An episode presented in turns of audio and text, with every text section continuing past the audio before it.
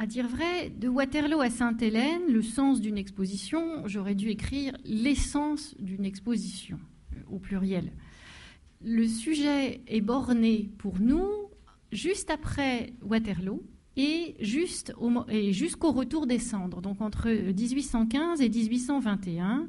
L'exposition dont le, musée de l'armée, que le, musée de l'armée euh, a l'honneur d'accueillir fait suite euh, à euh, un, important et très concret contexte de divers, divers croisements de projets et partenariats que je vais vous épargner, mais qui, sachez, en fait, si nous le faisons maintenant et non pas en 2015, c'est que c'est cette année que se termine la restauration d'une quarantaine d'immeubles de Longwood et euh, donc la plupart d'entre eux ayant été utilisés directement dans les appartements de l'empereur et considérés comme des reliques insignes depuis 200 ans. Euh, euh, cette restauration s'achève après trois ans pour, pour, le mobilier concerné de séjour en France et d'étapes diverses et variées. Nous nous contenterons, puisque c'est Malmaison et la Fondation Napoléon ainsi que le ministère des Affaires étrangères euh, chacun dans sa partie, qui se sont attaqués à la, restauration et à l'ensemble de la programmation. Le musée de l'armée, lui, euh, s'attache à présenter l'ensemble de ce mobilier. Pourquoi présenter le mobilier? C'est la question que nous nous sommes posée. C'est une occasion unique, certes. Euh, il vaudrait mieux aller à Longwood, mais c'est un peu loin.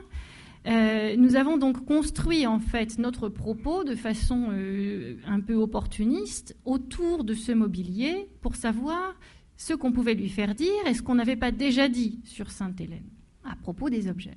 Donc notre, euh, notre sujet s'est construit dans un fossé. Lorsqu'on regarde les objets de l'exposition, il y a, euh, ce fossé est assez criant.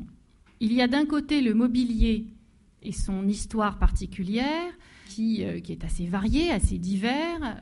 une partie des meubles généralement bourgeois, euh, plutôt simple. Alors je vous l'accorde, chez moi, à côté de meubles Ikea, euh, ça aurait l'air tout à fait bien. Chez Napoléon, quand on a vécu, on a eu 47 résidences euh, impériales dans l'ensemble de l'Europe, qu'on a vécu au milieu de la porcelaine de Sèvres et de l'orfèvrerie de Martin-Guillaume Biennet, ça fait un peu triste. C'est ce fossé-là que nous examinons. D'un côté, les meubles fournis par les locaux de Sainte-Hélène de plus ou moins bon gré, acheté au bateau de passage euh, de, la Compagnie des Indes, euh, mobilier d'inspiration chinoise, mobilier Regency, euh, venu de Londres, parfois créé à Londres spécialement pour Napoléon, mais qui n'aura jamais été utilisé dans la maison de Longwood Newhouse. Donc on a un mobilier extrêmement divers, disparate, devrais-je dire, dont la plupart est absolument indigne de celui qui a été l'empereur de l'Europe.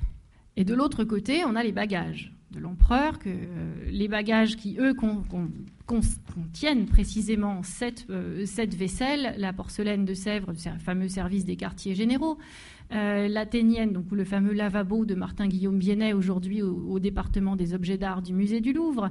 Et, euh, et, puis, donc ça, ce sont pour les objets un petit peu, un petit peu clinquants, un petit peu tape à l'œil, pour les, euh, les chefs-d'œuvre absolus de, de l'histoire des, des beaux-arts et des arts décoratifs. Mais on a aussi des objets insignes par leur histoire, en plus d'être insignes par leur, par leur facture. L'épée portée par Napoléon lors de la bataille d'Austerlitz se trouve à Sainte-Hélène, dans sa chambre à Longwood, posée sur un fauteuil, non, loin de miniatures sur ivoire dues évidemment à qui d'autre? À Jean-Baptiste Isabet, à côté de ses souvenirs de gloire, de l'épée d'Austerlitz, de ses lits de campagne également, dont deux la campagne à Sainte-Hélène, Napoléon a également euh, ses, ses souvenirs de sa famille. Et c'est un petit peu tout ça, euh, dans ce fossé entre le mobilier trouvé, rassemblé euh, de briques et de brocs, plus ou moins accepté, acceptable, euh, et les, souvenirs, les vestiges de la gloire passée, les vestiges de l'identité passée aussi, que se construit cette exposition. Pourquoi je dis vestiges de l'identité? Parce que le simple, le simple, contraste entre le mobilier et le contenu des bagages dont, euh, que je brosse à grands traits devant vous, le simple contraste dessine aussi euh, la raison pour laquelle même cet exil est devenu, Napoléon lui-même l'a dit, un martyr. Quand il exprime euh, au comte de Montolon qui le rapporte dans ses mémoires, si le Christ n'était pas mort sur la croix, il ne serait pas Dieu, c'est précisément son projet euh, qu'il met à nu devant nous, et c'est aussi le sujet de l'exposition, j'y viens. Le point de départ de tout, cela, euh, de ce martyr, c'est la perte d'identité induite par l'exil et, le refus du statut qui a été le sien. Quand, lui persiste à s'appeler non pas Napoléon Ier, il fait une concession, il s'appelle l'empereur Napoléon, il garde le titre. Les Anglais continuent à l'appeler euh, General Bonaparte. Et c'est dans, ce dans cet autre fossé-là, puisque l'exposition se constitue vraiment au croisement de deux fosses, dans cet autre fossé-là que, euh, prend, naissance euh, le, le sujet véritable de l'exil. Le sujet véritable de l'exil pour Napoléon, c'est non pas son présent, mais son futur il l'exprime à Lascaz lorsque, euh, au bord du suicide, euh, à bord du, euh, Northumberland qui, l'accompagne de, Plymouth jusqu'à Jamestown, à bord du Northumberland, il lui, exprime ses doutes. il se compare, ou il voudrait pouvoir se comparer, dit-il, à Caton d'Utique. Et Lascaz lui dit Mais sire, nous avons bien mieux nous, ne jouissons-nous pas, dit-il, des, vies de César et d'Alexandre? Nous aurons mieux. Vous vous relirez, sire. Mon intervention commence à peut-être à, entrer un petit peu dans le, dans le cœur de votre sujet. Se relire, c'est à la fois, alors Éric Henriet parlait autant du chronique que de révisionnisme à propos des mémoires de Napoléon, mais c'est l'entreprise entière euh, qui fait euh, qu'un homme tel que lui peut rester vivant, qui occupe l'exil, l'entreprise des mémoires l'histoire, la mémoire à Sainte-Hélène sont le grand enjeu. Et petit à petit, c'est ce que tente en tout cas d'exprimer notre exposition, mais nous ne sommes pas originaux de ce point de vue-là. Simplement, notre approche est plus objet pour l'instant que texte. Petit à petit se construit ce personnage dont aujourd'hui encore nous nous souvenons. Lorsqu'il quitte Paris après son abdication le 22 juin 1815, Napoléon est un ogre, un tyran pour la plupart d'entre eux. Euh, euh, ce n'est pas à vous que je, donnerai euh, l'ensemble des citations et, autres, et, autres, textes qui permettent de comprendre combien son image était noircie, négative, même s'il lui restait bien entendu des soutiens, que le peuple de Paris s'était même soulevé en sa faveur, faisant craindre au gouvernement provisoire une nouvelle prise de pouvoir. Napoléon, en réalité, tel que nous le connaissons aujourd'hui, ce n'est pas le Napoléon de 1815, c'est celui de 1821, peut-être même celui de 1840. Après, devrais-je dire, l'exil, la mort, et pour emprunter un mot de Bénédicte Savoie dans son extraordinaire exposition sur Napoléon Europa euh, il y a, euh, il quatre ans de cela, la transfiguration. Et c'est bien précisément euh, là que se situe le cœur de notre problème, autour de Sainte-Hélène, notre exposition, j'arrête de vous parler de la façon dont nous avons construit le projet, je vais vous parler peut-être de choses qui vont davantage dans les directions qui, euh, qui, vous intéressent. Notre exposition parle de cette transfiguration, elle parle de la façon dont Napoléon lui-même a réfléchi son passé, reconstruit son histoire et créé son futur. Et cette transfiguration est par essence littéraire, historique et, plus largement, devrais-je dire, artistique et culturelle au sens euh, le, plus, le, plus, vaste du terme. Tout d'abord, dans les références, euh, on parlait de, Caton tout à l'heure euh, et de cette de, Caton d'Utique et de cette référence au, suicide. Napoléon, en permanence dans, dans les œuvres de Lascaz, mais, mais, mais chez, chez également, chez d'autres témoins, Napoléon se compare. Il s'inscrit dans une histoire qui existe déjà et qui est celle des grands hommes. Alors, pardon à Marx et aux références euh, d'Éric Henriet tout à l'heure aussi. Là, on est plutôt dans une, logique euh, où euh, les grands hommes font l'histoire. mais à travers toutes ces références, Napoléon essaye de se retrouver une identité. Entre Caton, César, Alexandre, Cincinnatus, qui sont tous cités les uns après les autres. Cincinnatus, c'est notamment le, fameux épisode raconté par Lascaz aussi, d'ailleurs, de l'empereur s'emparant de la charrue d'un laboureur aux, abords de, aux, abords de, la maison de Longwood et, euh, sans un mot, se mettant lui-même à tracer un sillon comme s'il avait fait ça toute sa vie. Euh, ce sont ces références, c'est la culture même de Napoléon, homme du XVIIIe siècle, amateur et très bon connaisseur de l'histoire, qui s'affirme ici. Et c'est là, c'est sur ce socle, que se crée ensuite l'ensemble de son, entreprise qui fait qu'au final, euh, on se trouve aujourd'hui dans un cas, lorsqu'on regarde, vers regarde en arrière vers cette période, on se trouve dans un cas un petit peu particulier, une sorte d'apax où c'est le vaincu qui écrit l'histoire. Dans ces, dans ces références, dans ces lectures même, dans, euh, dans la façon dont il se projette dans ces modèles, Napoléon est inscrit dans l'histoire et se veut inscrit dans l'histoire.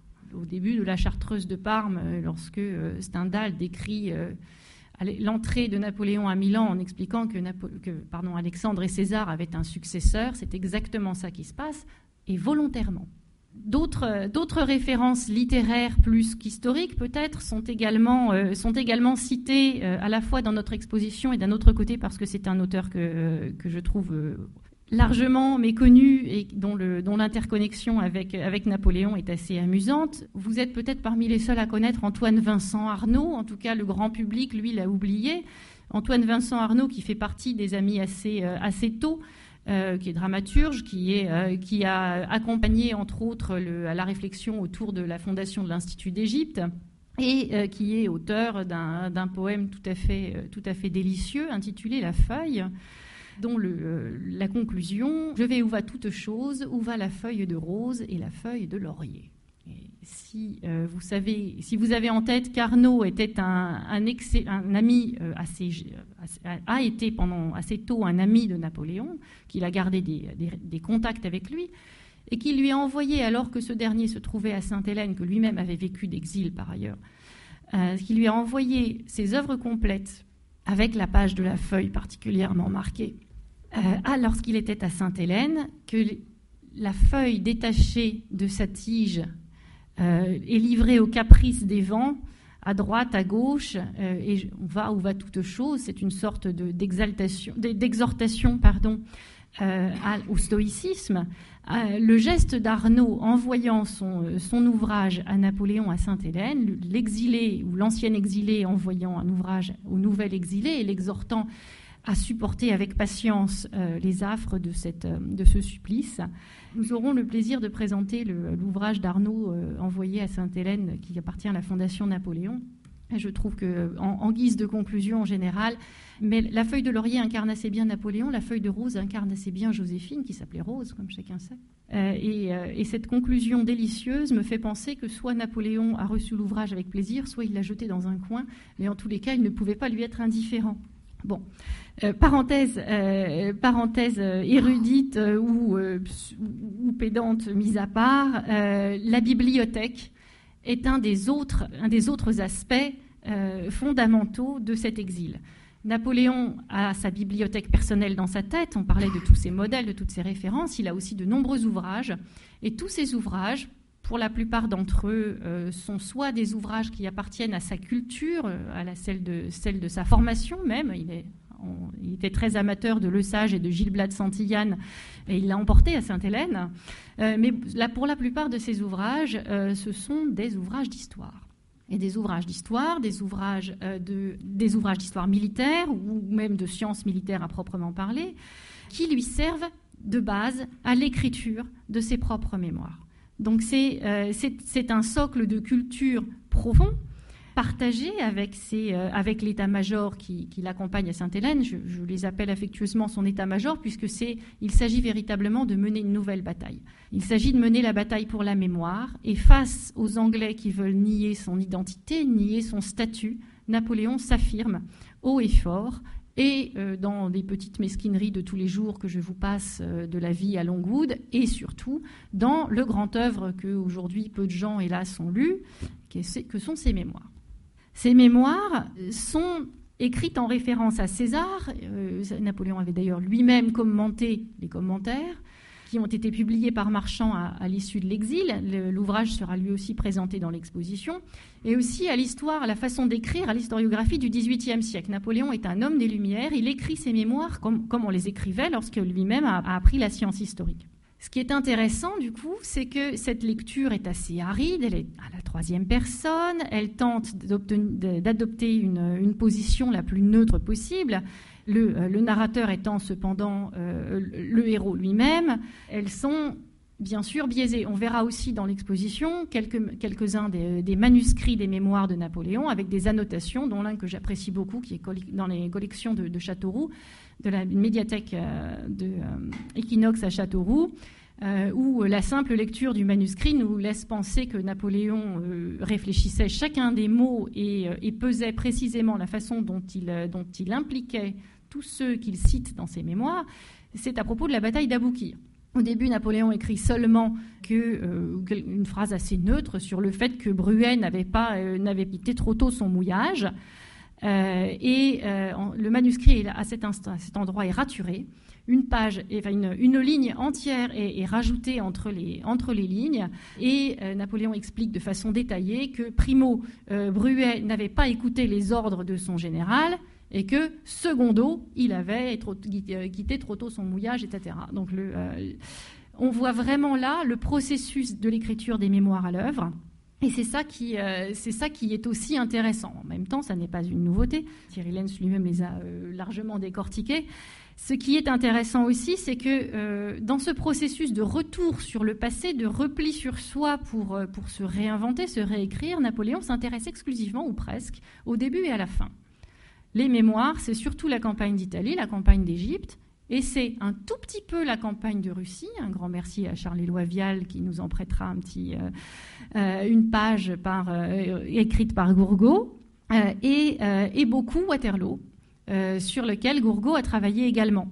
Il est assez intéressant de voir que, euh, peut-être presque comme chez Sacha Guitry, euh, dans l'amour, ce qui est intéressant, c'est le début et la fin, le reste n'est que du remplissage, peut-être dans l'histoire aussi, en tout cas au, regard de Napoléon. Ce qui est intéressant, dans ce qui l'intéresse dans sa carrière, c'est le début et la fin. Pour autant qu'on sache, néanmoins, les mémoires de Napoléon, quelques ailes que, que euh, Gourgaud, Montolon, que Bertrand, que Ali lui-même est mis à chercher à les diffuser, ne sont pas aujourd'hui ce dont on se souvient. C'est Lascaz, euh, ce sont les autres témoins de l'exil dont, dont on se souvient. C'est en particulier le, mémorial qui est le deuxième témoignage publié, le deuxième journal après celui du docteur O'Meara en 1823, donc deux ans seulement après la mort de Napoléon, mais euh, déjà quatre années après, euh, le, euh, le retour d'Oméara, sept après le retour de Lascaz en Europe, et tous deux n'ont pas cessé de, parler à l'Europe. Ils ont publié leur correspondance, ils ont écrit dans les journaux, ils ont parlé, rencontré les, gens qui faisaient la politique de l'époque la voix de Napoléon s'est jamais véritablement tue depuis l'exil, et surtout pas depuis le retour de Lascaz, de O'Meara, de Gourgaud en 1818 lui aussi. Simplement, Lascaz, lui, change la perspective. Au lieu d'adopter dans son mémorial de Sainte-Hélène une lecture historique, il adopte, il adopte la position de l'écrivain, de l'auteur de journal, et fait parler Napoléon à l'occasion d'une sorte de prétexte dans l'écriture de ses petits tableaux de souvenirs ce sont ces tableaux de l'exil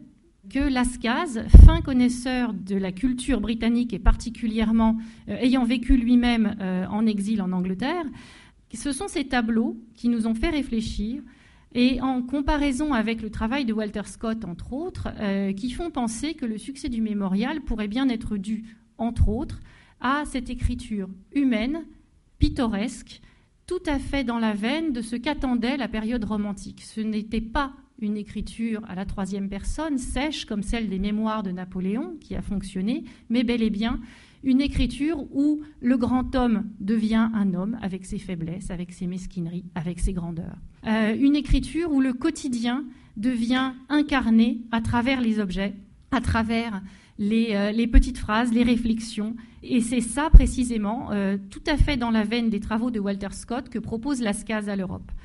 Et dans, la lignée de Lascaz, la transfiguration de Napoléon se poursuit et s'accomplit véritablement. C'est son rayonnement qui peut ensuite prendre sa pleine mesure. La logique de la relique et de la dépouille s'exprime tout, à fait, euh, bien aussi en écho euh, au, goût et aux recherches, à ce qu'on recherche à la période romantique. Euh, Marchand, le premier valet de chambre, y, contribue en prêtant entre autres à, Karl von Steuben l'ensemble des objets de, la chambre dont il disposait, de la chambre dans laquelle est mort Napoléon. Et Stendhal lui-même n'y est pas indifférent, décrivant dans son article sur le, sur le tableau exposé en 1830 tout y est comme dans la réalité. Et c'est là, véritablement, pour, en tout cas, le nœud du problème. Les images romantiques par excellence, je vous les passe, mais euh, entre Delaroche et Benjamin Haydon, entre Byron, euh, Victor Hugo, Lamartine et Manzoni, tous ont réagi, Horace Vernet aussi bien sûr, tous ont réagi de façon presque immédiate à l'annonce en juillet 1821 de la mort de Napoléon quelques mois plus tôt sur l'île de Sainte-Hélène. La culture populaire elle-même y, euh, réagit, et c'est à, partir de la publication du mémorial, et surtout en France à partir de 1830, et de la libération autour de la parole de Napoléon, que le diorama, le théâtre, la chanson, l'image d'Épinal et même les musées de cire s'en emparent. Napoléon devient une référence aujourd'hui on dirait incontournable, je hais le mot, je l'emploie néanmoins, n'en ayant pas de meilleur, en tout cas pas de plus, pas de plus efficace. Mais Balzac et Stendhal, au-delà du romantisme, ont donné eux aussi un, parfait résumé de cette, de cette image qui est devenue au final presque un poncif de, euh, du roman euh, euh, et du roman inspiré de la, à partir de la période romantique, bien au-delà de cela, euh, où Napoléon est à la fois un personnage central et un personnage qui ne se dit pas. Il existe euh, de Gonel Chabert comme un grand absent, le soleil qui s'est couché, nous avons tous froid. Il existe dans Stendhal comme la référence qui part euh, dans la scène Fil de l'eau. Il existe chez Tolstoï presque comme un, comme un personnage vu de dos sur une colline lors d'une bataille. Il existe un petit peu partout sans être vraiment forcément présent et c'est la force et la grande réussite au final de cet exil que l'écriture de l'histoire, moins l'écriture volontaire de, euh, du, premier intéressé lui-même que celle de tous ces témoignages qu'il a su susciter, aider à développer et des, euh, et des collaborateurs qu'il s'est choisis. Je vous remercie.